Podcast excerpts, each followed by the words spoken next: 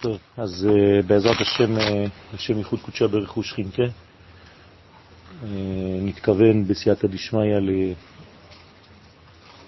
לחיבור בין העולמות, בין הקדוש ברוך הוא לבין כנסת ישראל, ושהחיבור הזה בעזרת השם יעלה יפה, יהיה חיבור נקי, טהור, בקדושה, בטהרה, בשמחה גדולה, שבעזרת השם סוף סוף נזכה לגאולה השלמה, הסופית, המוחלטת, שיכירו כל יושבי תבל את המלכות האלוהית. רק בשביל זה אנחנו משתדלים לעשות את מה שאנחנו עושים. אין כאן נגיעות פרטיות, אין כאן עניינים אה, של רווח פרטי בדברים האלה, ממש אה, לשם ייחוד קודשה ברכוש שכינתה. אז אה, נתחיל ככה בקטנה ולאט לאט נפתח. אומר הרב חרל"פ שבימים הנוראים אנחנו מגלים את היסוד של התקווה של מקווה ישראל השם. כלומר, כל התקווה של עם ישראל, כל הקו החודר לחלל הצמצום, הוא בעצם בסופו של דבר ישראל. למה? כי רק דרך הקו הזה כל החלל ניזון מאור אינסוף. ולכן, למרות שבתורת הקבלה קוראים לקו הזה בעצם אריך ועתיק ואריך, שזה בעצם כל אדם קדמון שיורד, זה ישראל. ישראל, אתם קרואים אדם. וכל זה כדי להקטיר את כל העולם כולו בכתר מלכות עליון. והרב כאן מזכיר לנו את הנושא העיקרי, אי אפשר בשום אופן שבעולם לשום ידיעה שתהיה נכונה ולשום בינה שיבינו אותה באמונתה, אי אפשר, זולת אם הם משתלשלים דרך צינורם הקדוש של ישראל, עם קדושו. אין הקדוש ברוך הוא מייחד שמו, אלא רק על ישראל בלבד, ועל כן דווקא מהם ועל ידם כל הידיעות והבינות. ומבלעדם הכל לקוי ופגום, וכל המתיימרים להתברך בלבבם, שמקבלים לקחי עליון שלא ממקור ישראל, הם משתחווים להבל וריק ומתפללים אל אל לא יושיע. זאת שזה עיקרון מרכזי שעם ישראל, וצריך להבין את זה, הוא הצינור הבלעדי לקבלת האור העליון. אנחנו קיבלנו בעצם את הנבואה, זה לא דבר קל, זה דבר מאוד מאוד מחייב, שבעצם מכניס אותנו לאחריות, שלום עליכם, כן? גדולה מאוד, ו... יבישי, תן לו לשבת פה. בוא, בוא, בוא, בכבוד.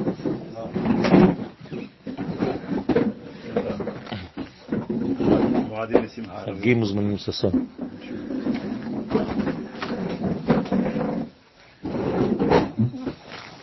ולפני שאנחנו ניגשים ככה ללימוד, איך רינגו, לפני שאנחנו ניגשים, אני לא שוכח, אה? אה, אה? זה חשוב מאוד להזכיר את העיקרון הזה. זה היסוד של כל אמונתנו, שאנחנו עם הנבואה, אנחנו קיבלנו את הנבואה, הנבואה נקראת תורה, תורה זה לא סתם איזה ספר שקיבלנו מהשמיים, קיבלנו נבואה. זאת אומרת, פעלנו כעם נביא שמשדר בעצם את כל מה שיש לשמיים, לאין סוף לומר, לעולם. ולכן הדבר הזה הוא כל כך חשוב ועקרוני ומרכזי, שמי ששוכח את הדבר הזה וניגש ללימוד בלי ההבנה הפנימית הזאת, הוא בעצם אה, מתבלבל, זה הכל לקוי, זה הכל חסר. לכן כל מה שאנחנו עושים זה תמיד בשם כל ישראל. גם אנחנו, אנחנו לא יכולים לקבל באופן פרטי, גם אם אני שייך לעם הזה, אני לא יכול לקבל באופן פרטי אם זה לא עובר דרך הצינור של האומה. ומי שלא תופס את העיקרון הזה וכל הזמן חוזר עליו, זה, זה, התורה היא קטנה מאוד, מצומצמת, אתה מגמד את הכל. ולא חשוב מה אני עושה. זה יכול להיות ברפואה, זה יכול להיות בלימוד, זה יכול להיות בעבודה, זה יכול להיות הכל. כל הכוחות שלנו כאנשים פרטיים זה רק בגלל שאנחנו משתלשלים כמו זרועות שיוצאות מהנשמה הקולקטיבית הזאת שנקראת כנסת ישראל. ומי שלא מבין את הדבר הזה, את היסוד הזה, הוא לא יכול. כמובן שאומות העולם, על אחת כמה וכמה, שלא יכולות להתקשר ישירות לבורא, אלא דרך הצינור הזה שנקרא עם ישראל. הקדוש ברוך הוא בחר בנו, רק בצורה כזאת העולם יכול לפעול. לכן דרך עם ישראל יש לנו גילוי. הקדוש ברוך הוא פועל, מגיד דבריו ליעקב, חוקיו ומשפטיו לישראל. לא עשה חן לכל גוי. ומשפטים בל ידעום, הם לא יכולים לדעת שום דבר. הגיד, זאת אומרת המשיך. וזה יסוד חשוב מאוד. אומר הרב, אמנם נחשכו אורות העולמים על ידי החטא הכללי, נפלו וירדו ממדרגתם, ומוכרח הדבר שהכל ישוב למקורו. זאת אומרת, התרחקנו מהמצב הזה, אבל כל המגמה היא לחזור למצב הזה. האנושות יצאה מגן עדן, והאנושות חוזרת לגן עדן. אין לנו אפשרות אחרת. אנחנו רק בדרך חזרה. וכיוון שיצאנו ממקום קדוש ואור, טהור וזך, אנחנו רק חוזרים לשם. לא מבקשים מאיתנו להמציא דברים חדשים. אנחנו רק מתחדשים כמו שהיינו בשורש. שכחנו את השורשים, ולאט לאט. אמנם בחזרה לתיקון, לא זכו לזה זולת ישראל עם קדושו. כלומר, מי יכול בעצם למשוך את כל האנושות חזרה אל תוך גן עדן? רק עם ישראל. למה? כי בגן עדן יש מדרגה מאוד מאוד פנימית של, אה, של יסוד, של מגמה שורשית, נקודתית. כשגורשנו מגן עדן, הקדוש ברוך הוא הניח בפתח של גן עדן קרובים שיש להם חרב, והחרב הזאת היא מתהפכת. עכשיו, מה זה הסוד הזה? מישהו ניסנתי טידה לבנה. לא, זה אור, יש אור דלוקים. אור דלוקים. אור דולק? זה לא בושה.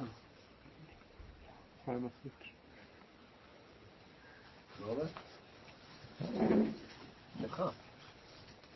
זה נשאר דולק? כן. כן? ראית? כן, כן. יצאת ו... עכשיו, מה זה העניין הזה של החרב המתהפכת? אה, צריך להבין בעצם שהחרב זה היושר. יש בעולם שלנו שתי בחינות, יושר ועיגולים. העיגולים הם בעצם השוואה בין כל המדרגות, זה הנהגה שהקדוש ברוך הוא מנהיג את הכל, כמו שאנחנו אומרים בברכת המזון, הזן את הכל. כלומר, לנמלה יש מה לאכול, ולאדם יש מה לאכול, ולמלאכים יש מה לאכול. בכל מדרגה ומדרגה יש תזונה. זה נקרא עיגולים. אבל יש מגמה של יושר, והמגמה הזאת של היושר עוברת רק דרך ישראל. לכן השורש של המילה ישראל זה ישר. עכשיו, כשיצאנו מגן עדן, היושר הזה היה בדמות החרב. רק מה קרה? החרב מתחילה להתהפך. אם אני מסובב את החרב הזאת במהירות עצומה, היושר הופך להיות עיגול. זאת אומרת שבעצם איבדנו את היושר, איבדנו את המגמה של ישראל, עם השורש. וכשאנחנו חוזרים לגן עדן, אנחנו חוזרים אל היושר מתוך עולם של עיגולים. אנחנו לא רואים בכלל, זה כמו עיגול, כאילו היינו בתוך כדור, אנחנו לא מבינים, אין צדדים בעיגול, אין כיוונים. הכיוון היחידי שיכול להחזיר אותנו למקום הנכון זה היושר. והיושר זה עם ישראל. ולכן רק בחיבור לעם ישראל, שהוא היושר האלוהי, הזיכרון התודעתי האחרון בעולם הזה, ממה שהיה באלוהות, זה דרך עם ישראל. מי שלא נקשר לעם ישראל, הוא יישאר כל החיים שלו בעיגולים. גם חז ושלום אדם פרטי ששייך לעם ישראל, כמו שאמרתי, ולא מקבל את הכוחות שלו מהאומה, לא מתחבר לאומה הזאת, גם אם הוא מחובר באופן טבעי, אם הוא לא יונק בכוונה, אם הוא לא מכוון בכוונה, שכל מה שאני עושה זה רק בשם כל ישראל, אין לו את הכוח הזה. הוא יישאר בעולם של עיגולים למרות שהוא ייגע מדי פעם כאילו יושר במדרגות קטנות כאלה. ולכן זה חשוב מאוד שהעניין הזה זה רק עם ישראל, שהם מצד עצמותם נתקנו כליל אז ביום שמחת ליבו. מה זה יום שמחת ליבו? יום הכיפורים, נכון? יום חתונתו, יום שמחת ליבו. ביום שמחת ליבו הקדוש ברוך הוא נתן לנו בעצם באופן מוחשי את דבר האין סוף, שזה אפילו אדם לוגי, כן, לא יכול להבין דבר כזה. אני מוכן לשבת עם אנשים מאוד מאוד מאוד שכליים, ואני לא מבין בכלל איך הם מתפללים, למה הם מתפללים. יש אנשים שהם כל החיים שלהם שכליים מאוד, גמרא, הכל וזה, אני אומר לו, תגיד לי, עם מי אתה מדבר כשאתה מתפלל? אתה מאמין בזה שמשהו מאין סוף ירד בצורה של לוחות? זה לוגי בשבילך? מי שלא מאמין בזה, שיעזוב את הכל, חבל על הזמן. אם אנחנו לא מאמינים שהתורה מהשמיים, שקיבלנו את המסר האלוהי מהמוחלט, אז אנחנו סתם הופכים להיות דתיים. דתיים זה לא מעניין אף אחד.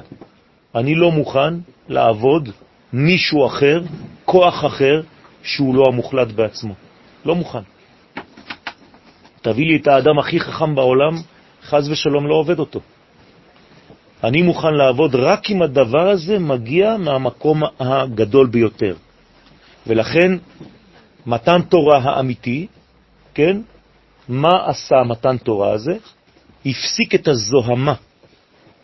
ולכן חזרנו בעצם למקור, כי כל הזוהמה זה בעצם ריבוי. מה זה זוהמה? זה כמו בהמה. בבהמה יש בה, בתוכה, מה. אבל אפשר לקרוא לזה גם בית המה. מה זאת אומרת בית המה? הבהמה לא יודעת אחדות, היא יודעת פיזור. ולכן אדם שחי כמו בהמה, הוא חי על מדרגה שתיים, על בי, והוא צריך לחזור על א', ולכן הדם הוא התיקון לבית המה. א', דם, במקום בית המה. וזה אותו דבר כאן. אז זו המה, זה בדיוק זו המה. זאת אומרת שאתה בעולם של ריבוי, של פיצול, ושכחת את האחדות המקורית, הכוללת. ולכן מי שאין לו את ההבנה הזאת לחזור לאחדות הכוללת ולראות בסקירה אחת את כל המציאות, הוא לא יכול לחזור לקודש. ולכן עם ישראל הוא זה ששמר את הזיכרון התודעתי האלוהי הזה לרוממות הגבהות העליונה שמלפני החטא, שקדמה לחטא. החטא הוא טעות במציאות. המציאות נבראה בשלמות, גם אם חסר כדי להשלים אותה. אי אפשר לדבר על חטאים. הקדוש ברוך הוא מהשורש האחד יש רק האלמים של דברים, העלמות שצריך פשוט להשלים אותן. אבל האדם המשיך וקלקל, קלקל, קלקל, שבר. ולכן אנחנו יכולים לחזור, יש לנו אפשרות, כי אנחנו חוזרים למקור האלוהי המוחלט. אצל אומות העולם, התורה לא מתחילה בבראשית ברא אלוהים את השמיים ואת הארץ. אצלן זה מתחיל בפסוק השני, והארץ הייתה תוהו ובוהו. כלומר, לנוצרי לאן יש לו לחזור? לאפוקליפסה. זאת אומרת שהוא יכול לחזור רק לעולם של תוהו ובוהו, לכן סוף העולם מבחינתו זה חורבן. אצלנו סוף העולם זה לא חורבן, זה חזרה למקור. לכן אנחנו בעצם אופטימיים, אנחנו העם האופטימי ביותר בכל האנושות. אנחנו הבאנו את האופטימיות של הזמן כשיצאנו ממצרים בחודש ניסן, ואנחנו הולכים לכיוון פריחה של הקיץ, זה לא היה דבר כזה. השעון, כן, האנושי, הוא פסימי, ועם ישראל יחדיר בהיסטוריה דבר חדש. החודש הזה לכם. כלומר, האופטימיות של כל המציאות האנושית זה דרך עם ישראל. מי שאוחז בנו, אוחז בבניין העתידי המושלם. מי שחז ושלום נוטש אותנו ועל אחת כמה וכמה מי שמכפיש אותנו, ומי ששובר אותנו, ומי שנלחם בנו, הוא בעצם מחבל בעצמו. זה מה שלא מבינות האומות. במקום להתחבר לאופטימיות של כל האנושות, שזה עם ישראל, הן מחבלות בעצמן מרוב קנאה, מרוב שנאה ועוד כמה סיבות, אבל הן בעצם מחבלות בתהליך השלם של השלמות, של ההשתלמות שעוברת אך ורק דרך עם ישראל. רצית לשאול משהו? החרב. כן. מה היא מסמלת? החרב מסמלת בעצם את, ה... את ההבדל בין העיגולים לבין היושר. צריך עיגולים, היא היושר בעצמה? היא היושר בעצמה, שבאיזשהו שלב הפכה לעיגול. למה דווקא היושר מופיע בעזרת חרב? כי, כי זה, זה, זה העניין של החרב. החרב היא בעצם מסמלת את ההפך מהחורבן. או שזה חורבן, או שזה חבר. אז החרב בעצם יש לה שתי פיפיות. איך זה חבר? כי איך זה חורבן? חורבן זה פשוט. איך זה חבר? על ידי זה שבעצם אתה מתנשק. נשק זה גם נשיקה. זאת אומרת שהנשק הוא לא רק מחריב, הוא יכול להפוך להיות בעצם תכשיט. בגמרא אפילו מוסבר, האם מותר לצאת עם חרב כתכשיט בשבת? האם זה לא עניין של טלטול? וחז"ל אומרים לנו שתלוי איך אתה ניגש לחרב הזאת, או שאתה לוקח אותה כחורבן, או שאתה בעצם הופך את החרב לחברון, לחבר. וזה אותו דבר. מה שקורה בחברון, קורה בעולם. אם בחברון יש חורבן, אז כל העולם במלחמה. אם בחברון יש שלום, אז כל העולם נמצא בשלום. זה הבניין, משם עוברות כל הנשמות, משם עוברים כל העניינים. זה חייב להיות חרב, כי אחרת זה 210 בגמר, זה 70, אז היא הדינים יותר מבינה. נכון, אז בעצם החרב... אימא.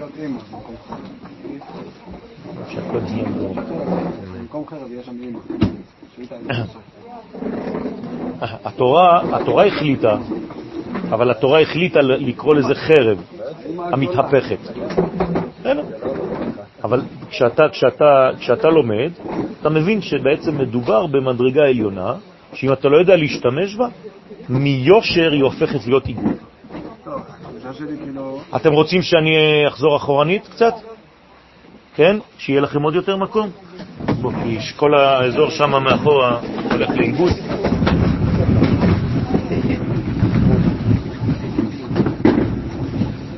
בסדר? לכם מקום? הכל בסדר? נשמע. ברוכים הבאים, ברוכים הבאים. הבא. קח, קח עוד כיסא שם. כן. אבל התחושה שמדברים על החרב, זה כאילו איזושהי מלחמה, איזושהי התקפה. זה מלחמה, זה מלחמה, זה מלחמה. יש מלחמה בעולם, מטבע העולם, העולם נמצא במלחמה. מאז שבאנו לעולם, בינינו לבינו? לא, בין העולם כולו למציאות החסרה. אנחנו בעולם חסר, העולם שלנו הוא חסר, ואתה נלחם כל החיים שלך כדי להשלים את החסרון הזה. החרב הזאת זה בעצם מצד אחד מלחמה, מצד שני זה הלחמה. זאת אומרת, זה עוזר לך לחבר. למה הרב קוק אומר שכשיש מלחמה גדולה בעולם, זה מקרב את ביאת המשיח? למה? כי בעצם המלחמה היא באה לזמר עריצים. היא מנקה את העולם מהקליפות המיותרות. לכן מצד אחד אנחנו לא רוצים מלחמה, מצד שני זה הכרחי כדי בעצם לסלק את כל מה שמפריע לבניין. וכשאתה מסלק את כל מה שמפריע לבניין, אז מתגלה כוחו של משיח. למה? כי פשוט אתה חוזר ליושר המקורי, שיקמו אותו. יש אנשים שהם נגד החיים. אנשים כאלה צריך להוציא אותם מהמציאות. הם לא רלוונטיים. אי אפשר לקבל את כולם בעולם הזה. אפשר לקבל כל מי שבעד החיים. מי שנגד החיים הוא נגד בעצם הבורא. הוא דוגל במוות. אותו צריך מיד לקרב למוות, כי זה מה שהוא, בעצם הוא עובד את המוות. אנחנו עובדים את החיים, מלך אלוהים חיים, ולכן אנחנו בעצם הורגים את המוות. אם אפשר להתבטא בצורה כזאת. והעניין זה להפוך את העיגול הזה ליושר ולחזור לגן עדן בלי לאבד את העיגול, כי העיגול הוא בעצם הטבע, זאת הטבעת. טבע זה טבעת עולמית. אנחנו בעולם עגול, אין בעולם הזה שום יושר, שום דבר. אין קו ישר בעולם הזה, לא קיים. בכל היקום אין קו ישר אחד. כלומר, בפיזיקה אין אפשרות, אפילו לייזר, בסופו של דבר הוא מתעכל. היושר היחידי בכל היקום זה ישראל. תבינו את זה טוב. זה לא דבר שאתה יכול למדוד אותו בפיזיקה, אבל זה רעיון. ולכן השם שלנו הוא ישר. זה הבניין של היושר של האל. כלומר, אנחנו בעצם הזיכרון של הקו הישר שהיה לפני העיכול, לפני שהתחלנו ללכת עקלקלות, עם ישראל הוא בעצם הזיכרון האחרון התודעתי של הדבר הזה. אם אני נוגע בישראל, אני נוגע בקו שיכול לחבר אותי לקו של האינסוף. אם אני לא נוגע בישראל, אני הולך לאיבוד בחלל הצמצום. וחלל הצמצום זה חלל פנוי, שהחלל הזה הולכים לאיבוד בו. חלל מלשון מת. כלומר, רק ישראל מסמל חיים בעולם. ולכן אומות העולם שרוצות לחיות חייבות להיות בקשר של בריאות עם עם ישראל. מי שהורג ישראל, הורג את העולם. החרב מתישהו לא תתהפך? אז החרב חוזרת ליושר, ברגע שהיא חוזרת ליושר, היא לא מאבדת את העיגולים שלה. כלומר, עולם הטבע נשאר טבעי, ורק הוא מוצא בעצם את הקו האמצעי. אם הייתי מצייר לך את זה מבחינה... אה, אה, כן. זה כאילו בעצם יש לנו עיגול, שזה העולם, אבל לא עיגול דיסק, עיגול כמו כדור. בתוך הכדור הזה חודר קו של אור, שהוא מחבר את כל מה שיש בתוך העיגול הזה אל מה שמחוץ לעיגול. מחוץ לעיגול זה אין סוף ברוך הוא, שאנחנו לא מבינים. החרב יצרה את העיגול? אז זהו, זה מה ש... העיגול בעצם נוצר מעצם הצמצום. לא מהסיבוב. לא, זה עצם הצמצום. הצמצום הוא בעצם בצורה של חלל פנוי. ומה שהסתלק בעצם, כי היה כל אור, מה שהסתלק השאיר בעצם בצמצום שלו את אותו קו, שחודר בעצם לעולמות, וככל שאתה קרוב בתוך החלל הזה, בתוך הכדור, ככל שאתה קרוב לקו, אתה בעצם יכול להתחבר עם מה שלמעלה. רק אתה יוצא מהכלא. כל מי שנמצא בתוך העיגול, הוא בעצם בתוך כלא אחד גדול, הוא לא יכול לצאת מזה. ואנחנו עם של חופש, כי הקדוש ברוך הוא חירות, ולכן כשהוא נותן לנו משהו משם, זה חרות, אל תקרא חרות אלא חירות. כלומר, מי ששומר תורה ומצוות הוא בעצם אדם חירותי ביותר, כי הוא עובד את החופש המוחלט. וזה הבניין של כל החלל הזה. וככל שמתרחקים מהחלל, מהקו, סליחה, אז הולכים למות, מתים. עכשיו, החלל הזה יש לו בעצם שלוש בחינות. בחינת מקום, זה ארץ ישראל וירושלים. בלבד. לא שום מקום אחר בעולם, רבותיי. בסדר? הדבר השני זה נפש. ישראל בלבד, ולא שום עם אחר בעולם. ומבחינת הזמן זה שבת ולא שום כוח אחר בעולם. כלומר, השבת, ישראל וארץ ישראל זה דבר אחד. ורק דרך הקווים האלה, אותו קו, בעולם, בשנה ובנפש, אנחנו יכולים להתחבר לאור אינסוף. זהו, זה התיקון של העולם. עכשיו, מה עושה הקו הזה? כשהוא חודר בתוך הכדור, אז אני עכשיו בעצם הפכתי את הכדור הזה למגמה, כי היושר מקדם אותי, נכון? בעצם בניתי לעצמי עכשיו בורג. זה היה בעצם דיסק אחד שלא ידע לאן ללכת, ופתאום נותנים לו כיוון. לכן קוראים לזה קו מלשון תקווה, מלשון כיווי, מלשון אספה. ולכן אנחנו הולכים עם הכיוון הזה בעצם למגמה. אז בעצם בניתי לעצמי ספירלה שאיתה אני מתקדם. כלומר, לא איבדתי את העיגול, אבל הרווחתי כיוון של יושר. ולכן ברווח הזה הרווחתי לעצמי גם להיות בעולם טבעי, אבל גם עולם טבעי שיש לו כיוון, שיש לו מגמה, שיש לו בניין. ומי שעושה את זה ומצליח לחבר עיגולים ויושר בחיים שלו, אפילו הפרטיים, עכשיו תתרגמו את זה לזכר ונקבה, זה אותו דבר. הגבר נותן אצבע לאישה, נותן לה מתנה, לכן הוא עושה לה בעצם, נותן לה את שלו, והיא מראה לו, הנה מה שנתת לי, והיא נותנת לו בעצם את מה שהיא, את העיגולים, את הטבעת. אז הטבעת, היושר נכנס בתוך הטבעת. זה בדיוק הסימבול הזה שעכשיו אני מצייר לכם. זאת אומרת שבחתונה אנחנו מחברים עיגולים ויושר. זה נקרא יום ולילה, זה נקרא שמיים וארץ. וכל הדואליות הזאת שבעולם, שהיא לא דואליות מלשון דואל, כי דואל בארמית זה מלחמה, אלא פלורליות, שזה בעצם שניים, פלורליזם, השניים האלה חייבים לחיות בהרמוניה. וזה בעצם כל הבניין של העיגול, שהוא נשי בטבעו, וכל העניין של היושר, שהוא מגמתי, זכרי, זכר, ביסודו. וכל מה שאנחנו עושים זה לשם ייחוד היושר, שנקרא קודשא בריחו, וכנסת ישראל, שנקראת העיגול הזה. ובגלל שהיא קיבלה את היושר הזה בתוכה, אז היא יודעת עכשיו איפה היושר, ומי שמתחבר לכנסת ישראל, רק הוא יכול לתקן ולהגיע לתיקון של עולם. מי שעוזב ונלחם בעם ישראל, פוגע, כמו שאמרתי בעצמו. כל עוד החייב מתהפכת, מה, מה קורה? אז לא מוצאים את היושר. אז בעצם כל העולם הוא במלחמה אחת גדולה, כי אין כיוונים, אתה לא יודע איפה לאחוז. תדמיין לעצמך שאתה חי בבית עגול, בכדור, איפה אתה עומד? כל הזמן רק בנקודה אחת, אתה לא יכול לזוז, כי כשאתה עולה בעיגול, אתה נופל. אתה עולה, אתה נופל לכל הכיוונים.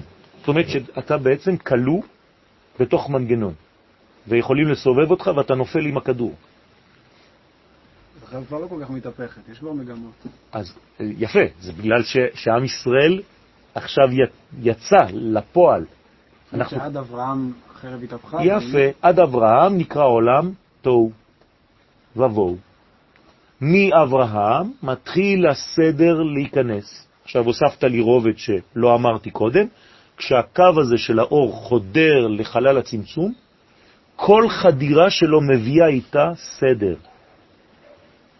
זאת אומרת שהאור לא יורד ככה בקו אחד, מסביר הארי הקדוש שכל פעם שהוא נכנס קצת, הוא מתפשט בתוך כל הבלון הזה.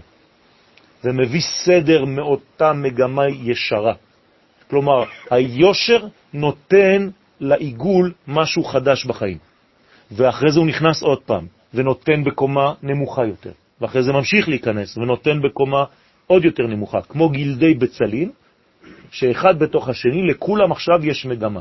וכשעם ישראל מופיע בהיסטוריה, כשהשבת מופיע בהיסטוריה של הזמן, וכשארץ ישראל מופיעה במגמה שאנחנו חוזרים אליה, אנחנו כבר במגמה של סיום של כל התיקון הזה. לכן אנחנו מאוד מאוד קרובים לגאולה השלמה, כי חזרנו אל היסודות העיקריים של עולם, שנה ונפש. לכן אין לך דבר יותר ברור ויותר ודאי מאשר התשובה הזאת. ככה כותב הרב קוק באורות, אורות התשובה. כן. לא תפסתי משהו אה, על קשר בין הקו, זאת אומרת, התקווה. הקו בעצם, מאיפה באה המילה קו? כלומר, התקווה היא קו. מה זה אומר? כן. כי כשיש לך בעצם עיגול, אתה לא יודע לאן ללכת. אז אין לך קו, אין לך מגמה של מחשבה. זה כמו ראש. הראש שלך עגול, נכון? מה אתה עושה עם הראש העגול שלך? אתה יכול ללכת לאיבוד, אנשים הולכים לאיבוד במחשבה העגולה. כל הראש שלנו זה כמו חלל. אם אין בתוך הראש משהו שהולך מגמתית ומתקדם, אתה לא יכול, אתה מת מהחוכמה של עצמך. אז מה צריך לעשות? למצוא יושר. איפה היושר של הראש? הצוואר. אתה רואה שזה קו שנכנס לראש. זאת אומרת שאתה צריך לצאת מהראש לכיוון של יושר שייתן לך מגמה בגוף. זאת אומרת שאם אתה לא נותן לראש להתפשט ביושר הזה, אתה מת. מרוב ראש, מגודל ראש, כי אין לך רגליים.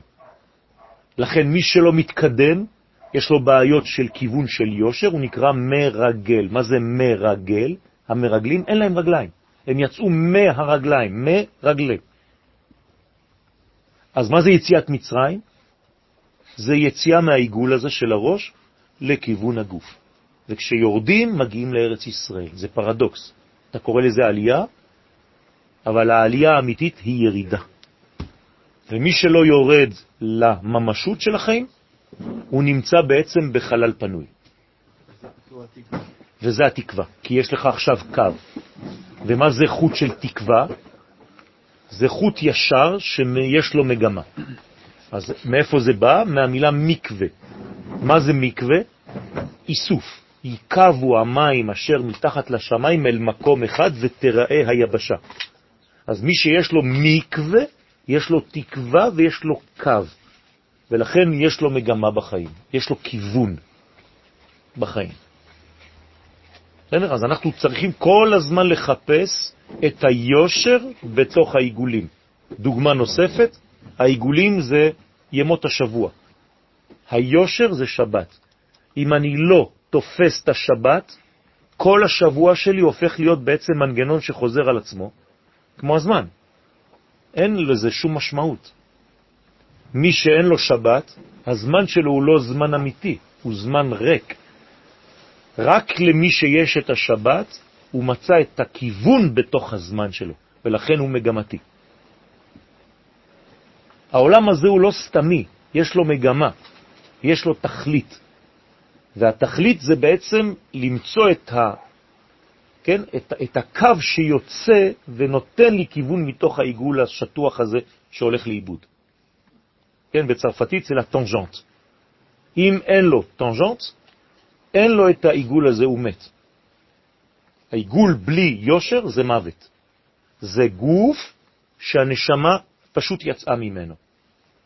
כשאנחנו הולכים לישון, יוצא היושר מתוך העיגול, ואתה פשוט מונח על המיטה שלך כמו מת, בול עץ. פותחים לך את העיניים, אתה לא רואה, מדברים איתך, אתה לא שומע. אתה חי, נכון? למה אתה לא שומע? כי פשוט היושר יצא ממך. אלוהי נשמה שנתת בי טהורה. אני מתעורר. פשוט חיבור, חשמלי. מוציא נשמה, מת. אם הנשמה יוצאת יותר מדי זמן, מת, מת. חלל. קוראים לזה אותו דבר, זה חלל. אתה רוצה שהחלל הזה יחיה, תכניס את היושר. ברגע שהיושר ייכנס לעולם וימלא את החלל הזה מלא מלא מלא, לא יהיה יותר מוות בעולם. ולכן, זה מה שאנחנו אומרים, שעד שהארץ תתמלא דעה את השם, כמים לים מכסים, אז בילה המוות לנצח ומחה השם דמעה מעל כל פנים וחרפת עמו יסיר. אז היום רופא טוב זה לא רופא שמתקן איזה בובו קטן. רופא טוב, רופא טוב זה רופא שיש לו מגמה לבטל את המוות. זאת הרפואה העתידית, עכשווית עתידית. זה כבר לא לרפא בקטנה, זה למנוע מוות בעולם. לחזור לחיים. כי אם המוות הוא המנצח, אז המוות יותר חזק מהקדוש ברוך הוא. אני לא יכול לעבוד בורא שהמוות יותר חזק ממנו. חז ושלום. הבורא הרבה יותר חזק מהמוות. למענך אלוהים חיים. אז כשהחיים ינצחו את המוות, אז תוכל לומר שהגאולה שלמה. אם המוות מנצח בינתיים, זה לא בריא, זה חרפה. ואנחנו אומרים את זה בפסוק, חרפת עמו יסיר. צריך להסיר את החרפה הזאת. בסדר? אז רק להשלים את הקטע הזה, כשחז ושלום חייל מעם ישראל נעלם, מת, אז בעצם יושר יצא. נשאר חלל, קוברים אותו. מה צריך לעשות עכשיו? להחליף אותו. אז מה עושים? יש חילול, חלל. אז צריך לעשות קידוש, אומרים קדיש. מחזירים את החסר של החייל הזה שמת. אז חייב לומר קדיש על המת, למה? כי הוא עשה חילול השם, יש עכשיו חלל בעולם, ועכשיו צריך לקדש, אז מוסיפים קודש על ידי הקדיש. בסדר? זה דברים מאוד מאוד עקרוניים, שאם אנחנו לא תופסים אותם, אנחנו יכולים להיכנס ללימוד תורה, וכן, דפים של גמרא ודפים של כל מיני דברים. אז הרב כאן, הרב חרל"פ מסביר לנו שמצד העצמות של עם ישראל, כן, אנחנו קיבלנו את הדבר הזה במתן תורה. הרב חרל"פ. בסדר? קיבלנו את זה במתן תורה. זאת אומרת שמתן תורה זה המתנה העליונה והגדולה ביותר שניתנה אי פעם לדמות אנושית. עכשיו, למי היא ניתנה? לעם. למה היא ניתנה? כי העם הזה כבר נברא עם התכונה שמסגלת אותו לקבל את הדבר הזה. זה לא שהקדוש ברוך הוא אחרי שהוא ברא, הוא חיפש מישהו לקבל את זה. הוא ברא אותנו כבר בצורה כזאת. ולכן כשאנחנו אומרים אשר בחר בנו מכל העמים, הבחירה הייתה לפני שנברנו. אתם מבינים? הוא בחר לברוא אותנו בצורה כזאת, שנהיה אלה שמקבלים. אם אנחנו לא מקבלים את זה, העולם חוזר לתוהו ובוהו, וזה מה שקרה במתן תורה. אם אתם לא מקבלים, שם תהיה קבורתכם. איפה שם? בתחילת ההיסטוריה. אני קובר את הכל, אני מחזיר את כל הסרט אחורנית, שום דבר כבר לא קיים. זאת אומרת שמי מקיים את העולם? עצם זה שעם ישראל קיבל את התורה וממשיך לקבל אותה וללמוד אותה. אנחנו מחזיקים את העולם, רבותיי. אנחנו היושר של המציאות. ולכן נפסקה זוהמתנו. ברגע שקיבלנו את התורה בהר סיני, הזוהמה שלנו נפסקה. כי אנחנו עכשיו נוגעים בשורש. כשאתה נוגע בשורש יש לך תקווה. אתה פתאום מתעורר, אתה בשמחה, כי השמחה נובעת רק מדבר אחד, משלמות. אדם שלא מרגיש שלם, בין העיגול לבין היושר, לא יכול להיות שמח. גם בסוכה יש לנו עיגולים ויושר. הסכך, כל הסוכה זה עיגול אחד גדול, והלולב ומיניו זה היושר. ואני משחק כל הזמן לחפש בתוך היושר עיגולים ויושר, כל הזמן. לא זו בלבד, אלא האריזל מגלה לנו שהלולב זה עץ החיים, והאתרוג זה עץ הדעת, שאתרוג היה. אז מה שהיה בעצם אסור בראש השנה, בראש השנה לא נגענו, ככה אמרה חווה, נכון? לא תיגע בו, לא רק לא תאכל. הנה, בחג הסוכות אני מתקן הכל, מותר לי אפילו לגעת, ולא רק זה, אלא אפילו מותר לי לאכול כבר את האתרוג. במילים אחרות, ברגע שנגעתי בעץ החיים לולב, לכן אנחנו מברכים על הלולב ולא על מין אחר, כי אנחנו מברכים רק על החיים, על עץ החיים. אז אתה יכול בש... בלי שום פחד לאחוז גם באתרוג שהוא עץ הדת ולעשות ממנו ריבה בסוף החג ולאכול אותו. זה סימן של תיקון. כלומר, חג הסוכות הוא תיקון של ראש השנה.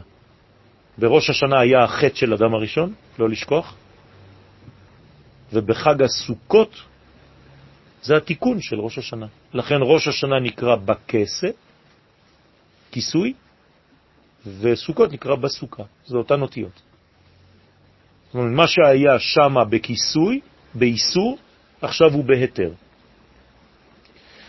לכן אנחנו חוזרים לזיהרה דאדם קדמאה, לזוהר של אדם הראשון.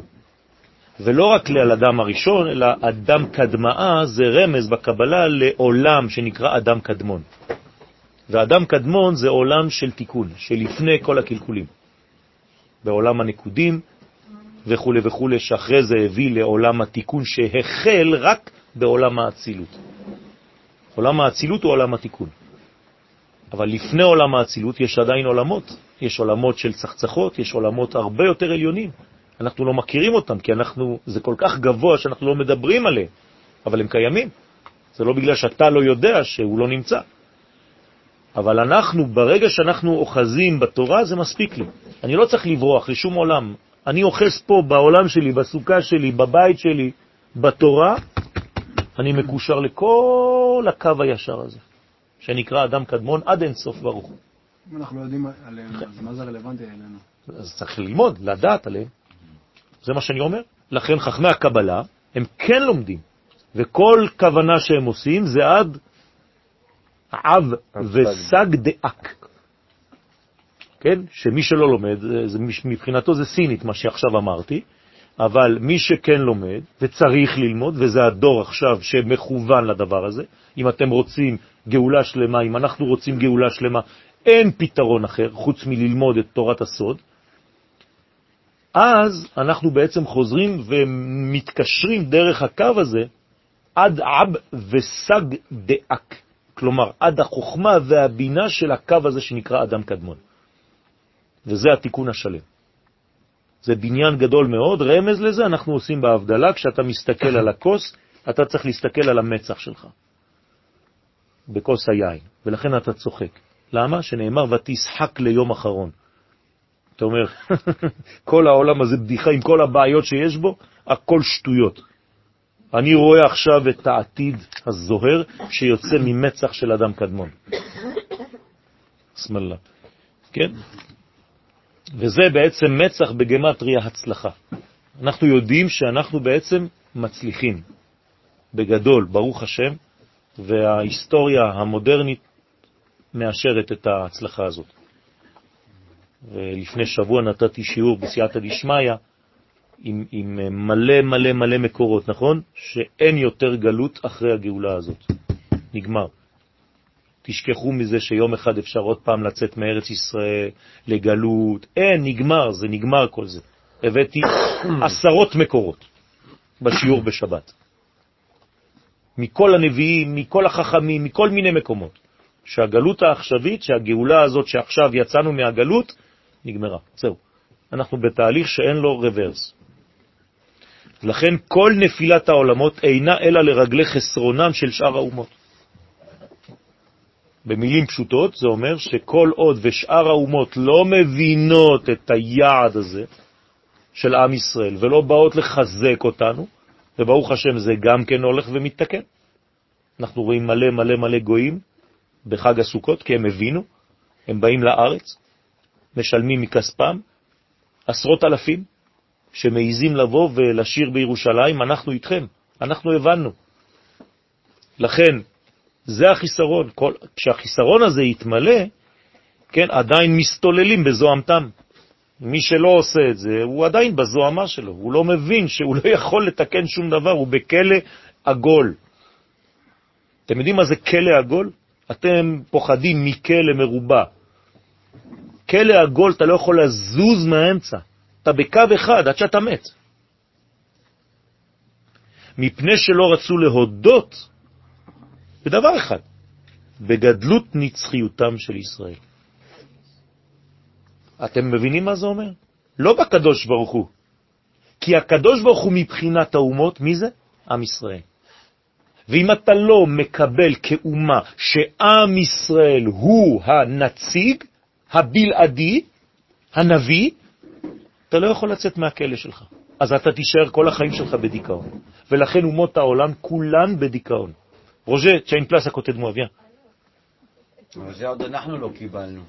מה? זה עוד אנחנו אנחנו קיבלנו, רק אנחנו לאט לאט מגלים את מה שקיבלנו. לוקח לנו זמן לגלות את זה. וקודם כל, לא רק לגלות את זה, זה מפחיד אותנו. מה שיש לנו מפחיד אותנו, ולכן כל הריאקציות שאתה שומע אצל תלמידים מכל מיני כיוונים, זה רק בגלל שהם פוחדים בעצמם ממה שיש להם, כי זו אחריות גדולה. וצריך פשוט להרגיע את התלמיד ולומר לו, אל תדאג, זה בסדר גמור, קיבלנו את זה כבר מזמן, אנחנו מסוגלים לזה, זה נקרא סגולה. קיבלנו את זה בסגולה. ובאופן פרטי, אינדיבידואלי, זה אותו דבר. למה אני נותן שיעור פה? למה אני נותן שיעור פה ולא מישהו אחר? מה, אני החלטתי לתת שיעורים? לא. למה אתם באים להקשיב לי? אני מדבר עכשיו לבד, בקול רם. אתם יודעים למה? זה לפי הקבלה של האחריות שלך. זהו. אם אתה יודע ואתה מקבל את האחריות, בלי שום גאווה, אין גאווה פה. זה פשוט לדעת את מקומך. אם הקדוש ברוך הוא נתן לך אפשרות לעשות משהו, אתה לא עושה אותו, אתה חוטא לעצמך וליעד שלך. ולכן צריך להכיר. איזה הוא חכם? המכיר את מקומו. זה לא גאווה. משה רבנו, אף אחד לא שלח אותו, הוא לא בא לבד ככה. זה, זה, זה אלוהי, והוא מקבל את זה. וכשהוא מסרב לקבל את השליחות שלו, אז הוא מקבל על הראש. אם אתה מתכחש למי שאתה, וזה מה שקורה לנו, שקרה לנו הרבה זמן כאומה, אנחנו רוצים להיות כמו כולם, נמאס לנו להיות מיוחדים כאלה, אז זאת בעיה. ברגע שאתה מקבל את זה, אז אתה חוזר לשורש של היושר, ולאט לאט אתה מגלה את היושר בתוך העיגול העולמי. וגם כששמעו את הקול ההולך מסוף העולם עד סוף העולם. מתי שמענו את הקול ההולך מסוף העולם עד סוף העולם? במתן תורה. כלומר, מה שמענו בעצם? את המהלך, את התהליך. הבנו את התהליך. הרי אתם מבינים שלא שמענו קולות. זה לא לשמוע קולות. מה זה אתה שומע קול? אתה פשוט מבין ורואה שיש כאן מגמה, מסוף העולם ועד סוף העולם, מהסוף להתחלה, מההתחלה לסוף. יש קו מנחה, יש בריח שמבריח, הוא נקרא הבריח החיצון, המבריח מן הקצה אל הקצה. מי שלא רואה את הדבר הזה לא יכול להתקדם בחיים. כל מהלך שאתם עושים, תנסו למצוא את המכנה המשותף, את הקו המנחה הזה, את היושר הזה, ששוזר את כל העיגולים ובונה שרשרת. אם לא, אין לך שרשרת, יש לך רק פנינים. הכל מפוזר. רק מי שיש לו את החוט המקשר, הוא יכול לגלות אחדות. והחוט הזה זה בדיוק היושר שעליו אני מדבר מתחילת השיעור. אמרתי, המבריח מן הקצה לקצה. ולכן כל מלכי העולם, אחזתן רעדה בהיכליהם. כששמעו את הדבר הזה, כיוון שעם ישראל לבדו הוא המתווך בין האין סוף לבין העולם, אז בעצם אנחנו המציל. אנחנו המציל הראשי של כל העולם, של כל המציאות. אז אומות העולם שלא רוצות לקבל את זה, אז חזתה רעתה, רעדה, ונתקבצו, ואצל בלעם הלכו אצל הנביא שלהם, כן? שהוא לא מקבל את המציאות הזאת, קשה לו, לכן הוא נקרא בלעם, דורש את הגמרא, לא רוצה עם, בלי עם. לא רוצה לקבל את זה. ושאלו, אז ביקשו ממנו, אתה נביא, נכון? מה כל ההמון ששמענו? שמה מבול בא לעולם? תשימו לב לשאלות שלהם. מה יכול כבר לבוא? רק קטסטרופות. זה מה שיש לגוי בראש. אף פעם הוא לא יגיד מה, יש איזה ברכה, משהו יורד? לא, מה קרה? מל. כן? רע. הכל לא טוב. למה הם לא שואלים מה, הקדוש ברוך הוא בא לעשות לנו משהו? טוב? לא. שם המבול בא לעולם? כלומר, הזיכרון התודעתי שלהם זה תמיד קטסטרופה. ולא רצו להיותם חלים ומרגישים שכל זה בא בשביל ישראל, שהם כבודו של המקום ברוך הוא.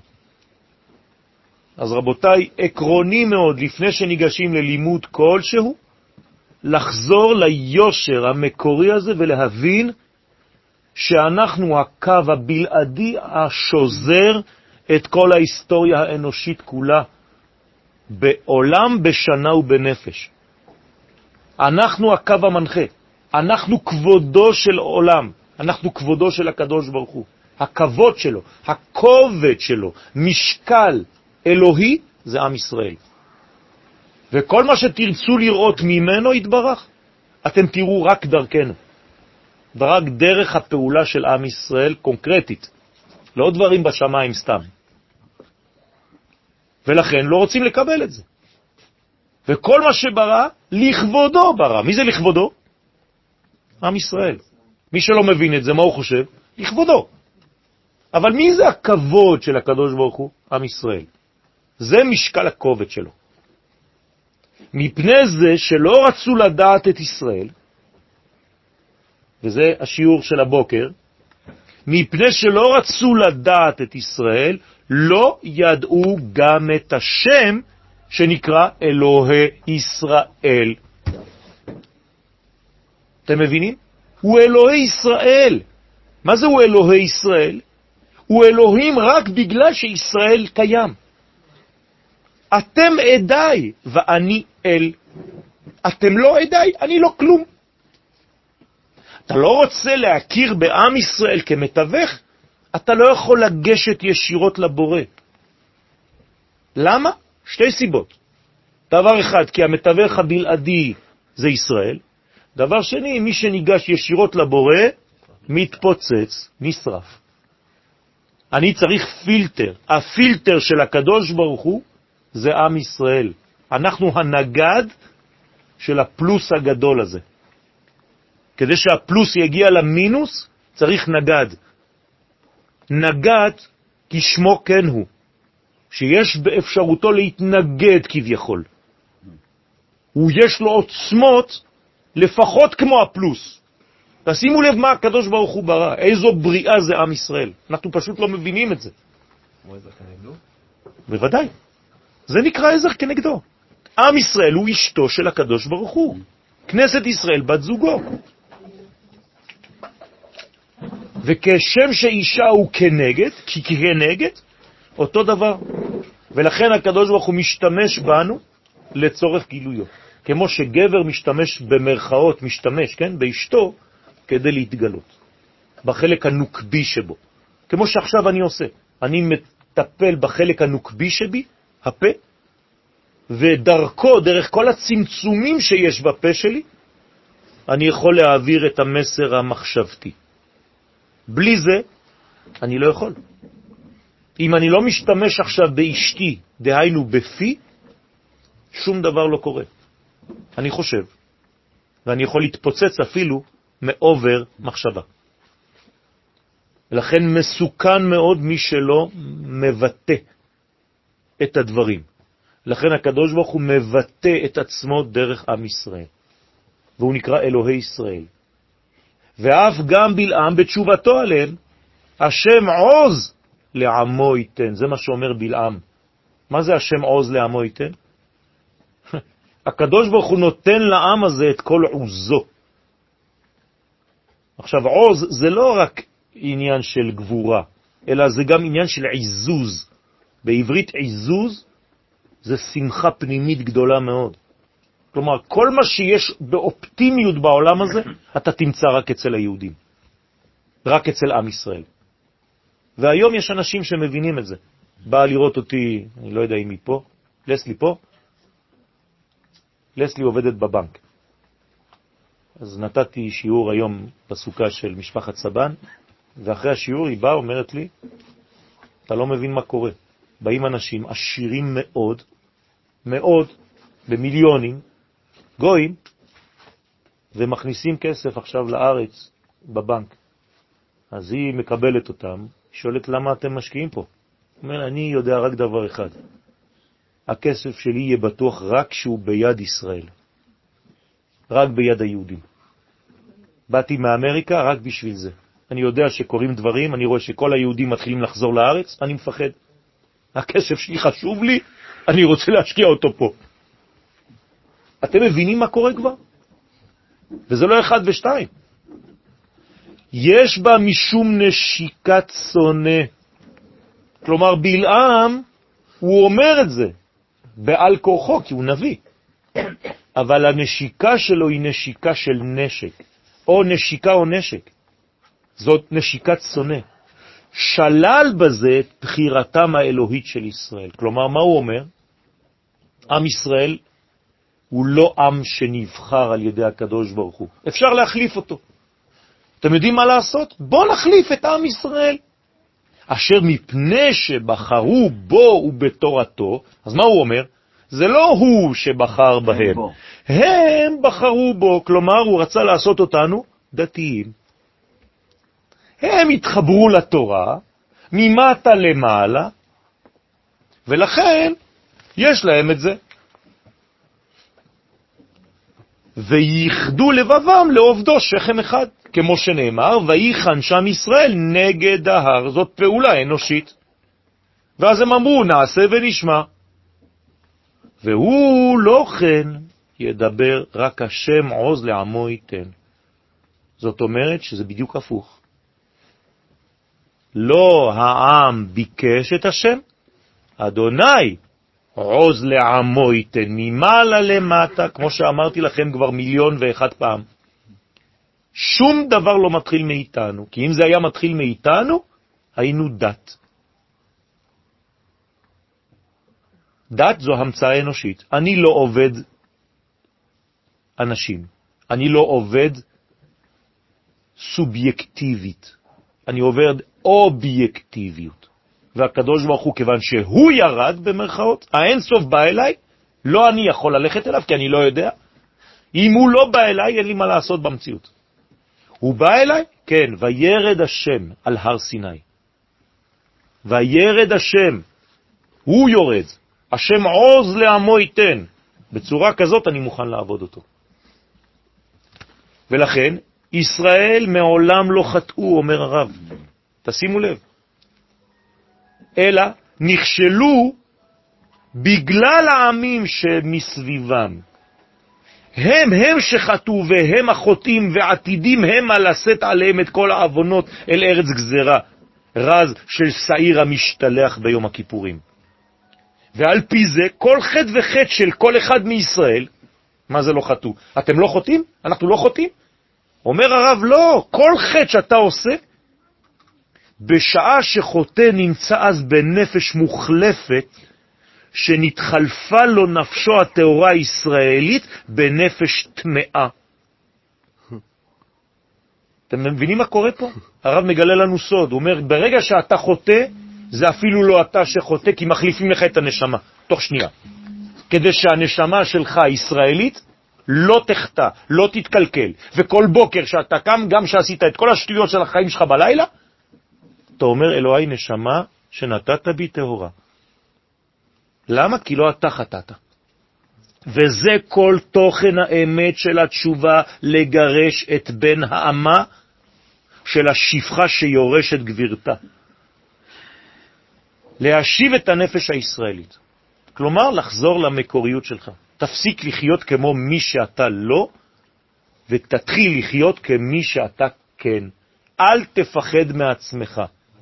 מבטא כל האחריות של אדם. לא, להפך. זה אומר שבגלל שקיבלת נשמה כזאת, תשתדל כל הזמן לשמור. וכשאתה חוטא, מה קורה לך?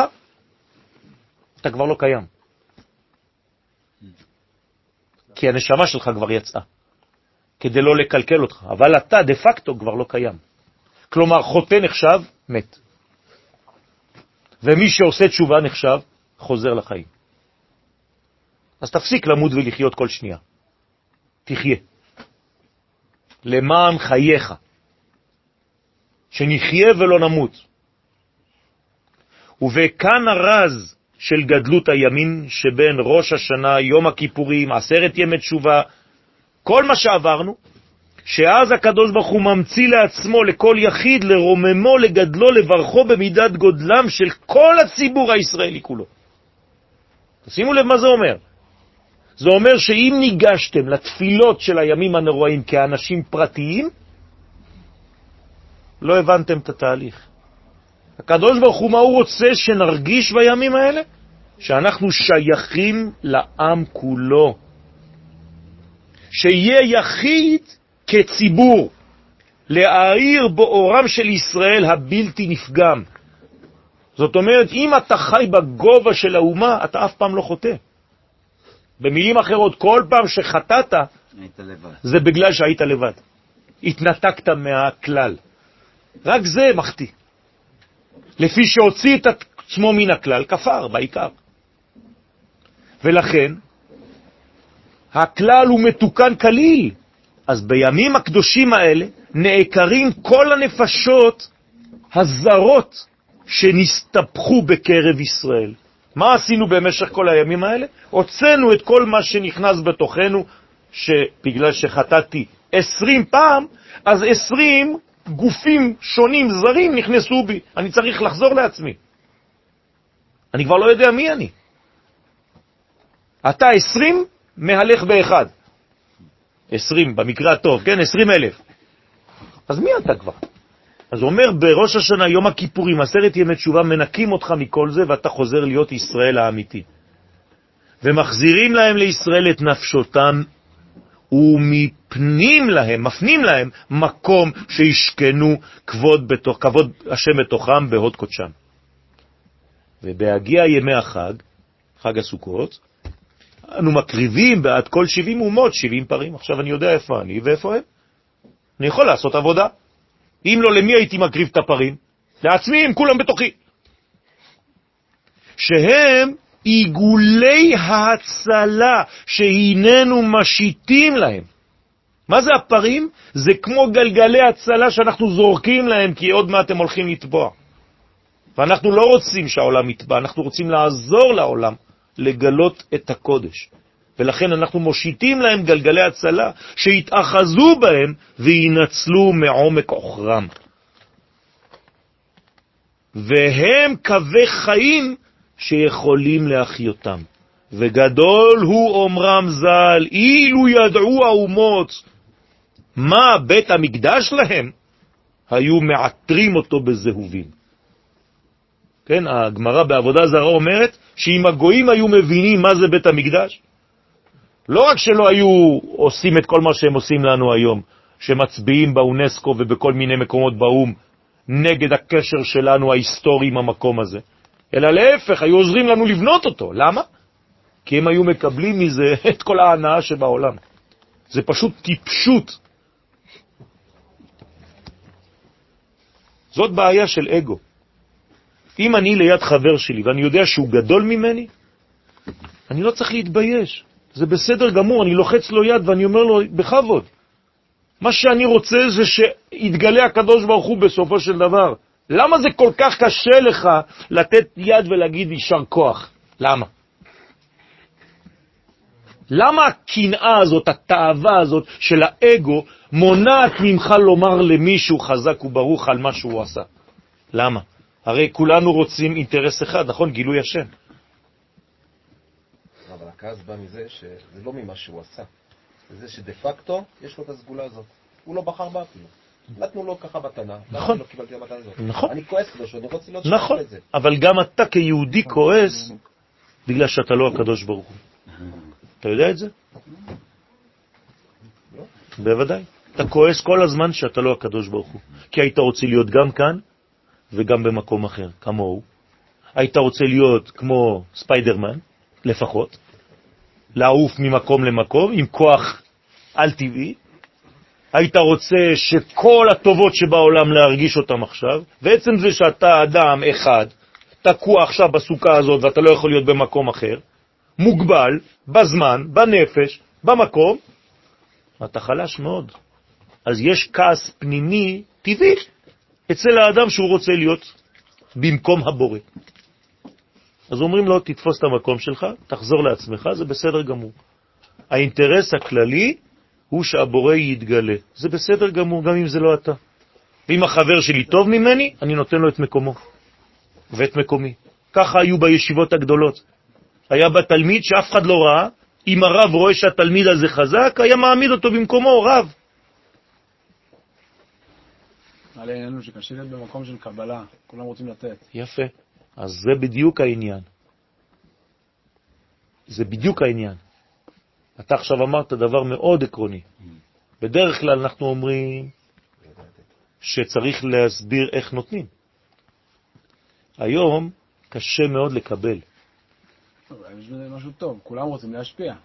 כן. להעביר. הבעיה זה כשאתה רוצה להשפיע ואתה חושב שאתה בעצם המשפיע, אז אתה חושב שאתה הקדוש ברוך הוא. ושכחת שבטבע שלך, הפרימיטיבי, אתה קודם כל מקבל. נולדת כמקבל. ולכן מה אומרים חכמי הקבלה? אל תהיה סתם נותן, תהיה מקבל על מנת לתת.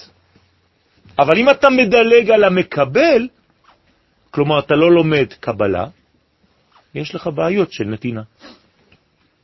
ולכן לימוד הקבלה זה פשוט ללמוד איך מקבלים.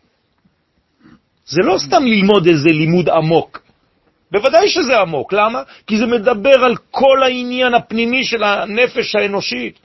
זה מדבר על הקוסמוס, זה מדבר על הטבע, זה מדבר על מדע, זה מדבר על מתמטיקה, זה מדבר על חוכמות מאוד גדולות. על רפואה. איך? הנה, לפני שבועיים, שלושה שבועות, הלכתי לתת שיעור באיזה מקום של רופאים. איפה אני ואיפה הרפואה? פשוט הלכתי עם, עם הספרים שלנו, ודיברתי איתם בגובה של תורה. ואמרתי להם, הנה מה התורה אומרת על איך מרפאים בן אדם. אז אני לא יודע מה עשיתם, אני מכבד את כל החוכמות שלכם, אני בטוח שאתם רופאים גדולים, מרפאים גדולים, ושמעתי שם הרצאות לפני. הלכתי עשר פעמים לשירותים מרוב שהייתי בלחץ. אבל כשהגיע הזמן, הלכתי ואמרתי את מה שיש לי לומר, לא שאני, מה שלמדתי, מה שניסיתי לתמצת. וברוך השם, זה, זה, זה שינה מלא דברים שם. כי יש לתורה מה לומר בכל תחום, כי זה החיים. כי אילו זכו, היו מכירים שאין להשיג שום מושג רוחני. בלי זוהר, אור השם, המאיר דרך עם ישראל ובבית המקדש. אתם מבינים? אם הם היו מקבלים את זה, חותמים על זה, יאללה, תעשו את העבודה. והוא-הוא אורם של ישראל. אבל מתוך שבועטים באוצרות החיים, שעם ישראל ממשיך להם, מה קורה לפרים? הולכים ומתמעטים. בגלל זה אנחנו נותנים ביום הראשון, כמה? 13? 12? 11? 10? למה זה הולך ומתמעט? אומר הרב, זה רמז שהם לא רוצים לקבל. אתה נותן, אבל הם לא מקבלים אפילו, שום דבר. אז זה הולך ומתמעט. שהרי אין מלעיטים לאדם בעל כורחו. אי אפשר לתת לאכול בכוח. אתה לא יכול להכניס לו בכוח. וזו הסיבה לתגבור את השנאה של העמים לישראל, שמתעוררת על פי רוב דווקא, מתי? בימי החג. בחג הסוכות השנאה הכי גדולה. תראו כל מה שהיה מסביב לחג הסוכות. מי ששמע חדשות מבין. וגם מלחמת גוג ומגוג, כשקראנו עליה מתי? היום, שבת חול המועד.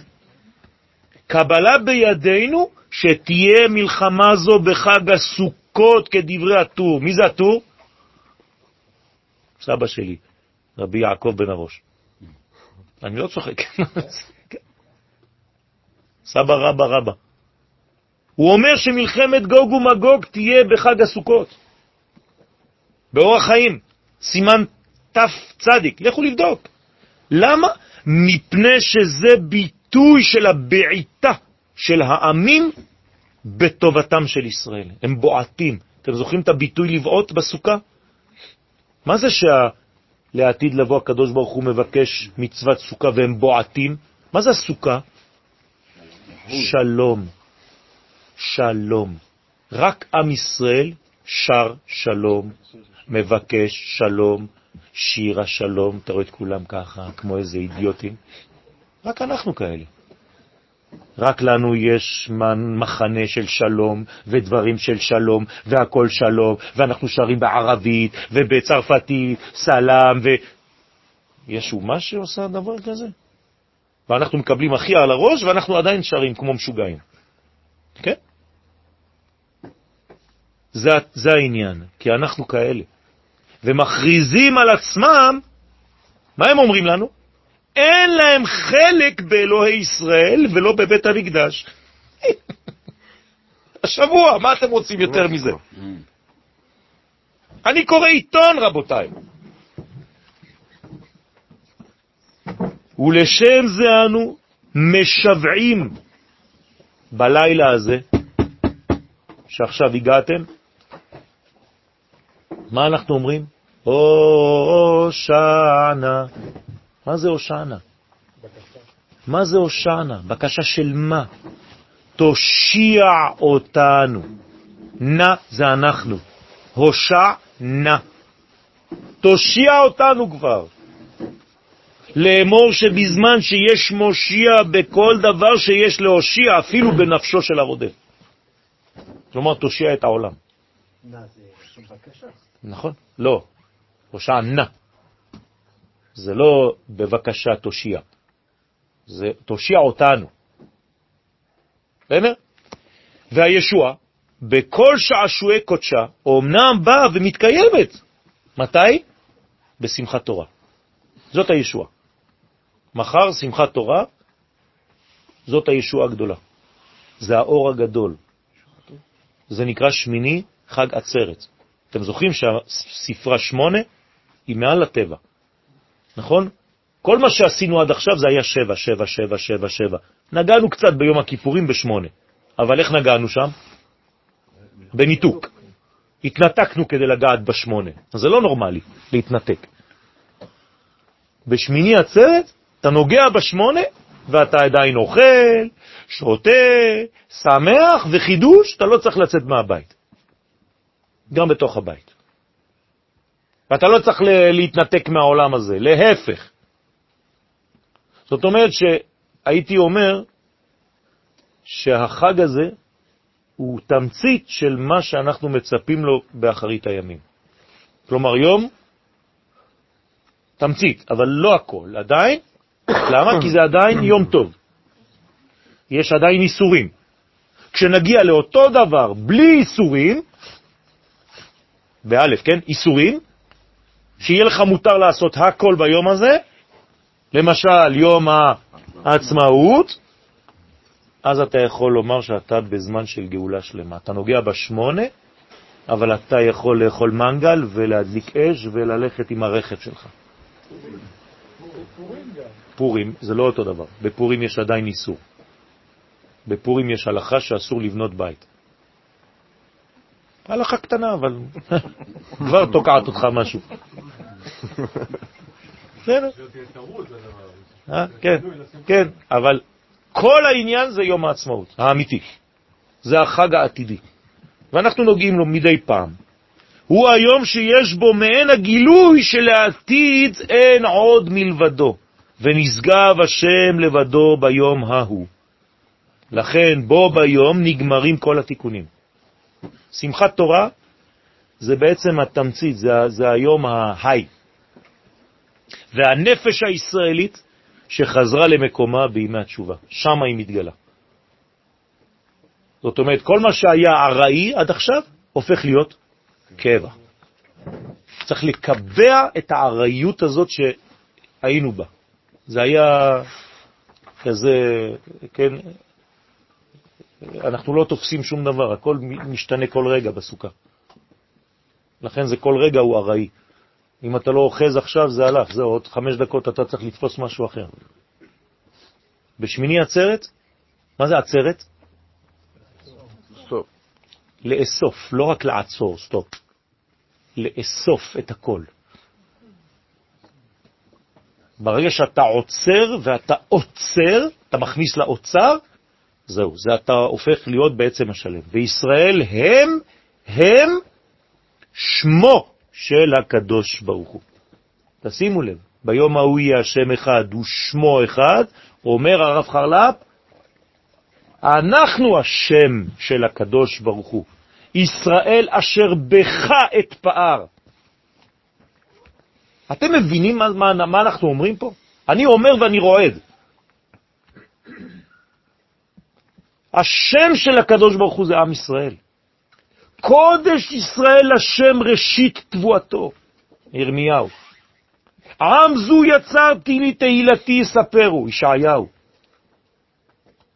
ואמרו, הושיענו אלוהי ישענו וקבצנו. מאיפה לקבץ אותנו? מה, מה, הזה שהוציא אותנו לגלות. תפסיקו עם הדבר הזה, רבותיי. תפסיקו לחשוב שבחוץ לארץ טוב יותר. וקבצנו והצילנו מן הגויים להודות לשם קודשך. כלומר, למי אני צריך להודות? לשם קודשך, כלומר, לעם ישראל. אני צריך להגיד תודה כל יום לעם ישראל. אתם אומרים תודה לעם ישראל כל יום? לא. אתם אומרים תודה לקדוש ברוך הוא. אבל אתה לא יכול לדבר עם הקדוש ברוך הוא, זה החידוש, אלא דרך עם ישראל. אתם מבינים מה זה אומר? אתה רוצה לדבר עם הקדוש ברוך הוא, אתה אומר מיד, הקדוש ברוך הוא, תשלח לי 1, 2, 3, 4, 5. לא. הקדוש ברוך הוא, אל רחום וחנון, בשם כל ישראל, אני מבקש ממך 1, 2, 3. אה, זה כבר תפילה אחרת, רבותיי. מי אתה שאתה ניגש ישירות לקדוש ברוך הוא? אתה חייב לעבור דרך הפריזמה שנקראת עם ישראל. מי שלא עושה את זה, הוא לא מבין שום דבר. קרבתי, צדקתי, לא תרחק ותשועתי לא תאחר, ונתתי בציון תשועה לישראל, תפארתי. איפה תהיה הישועה? בציון. נתתי בציון. זה הבניין. אדוני בציון גדול, ורמו על כל העמים. בציון הוא גדול, רק בציון הוא גדול. לכן יש יסוד של שמחה גדולה מאוד. ועכשיו אנחנו ניכנס, כי חיכיתי שאנשים אה, יגיעו, נעשה הפסקה קטנה ונתחיל בשיעורים שכתבתי. בינתיים זה היה רק אה, חימום. חימום. אם יש שאלות, אפשר. בברסלב זה בציון, זה לא בציון. השם בציון גדול. בציון. אז הרב, אפשר להגיד גם שמחת תורה, אפשר להגיד גם שמחת ישראל. בוודאי. זה השמחה של התורה עצמה. למה היא בשמחה? שיש לה עם כמוני. זאת אומרת, זה צריך להיות השתוות הצורה. היא שמחה, זה השמחה של התורה, לא אנחנו. היא שמחה בנו. כלומר, אתה עכשיו מראיין את התורה, תורה חמודה, למה את שמחה היום? כי יש לי עם כזה. אתה מבין? זה בדיוק הפוך ממה שאנחנו אנחנו לא תופסים את זה. אבירן,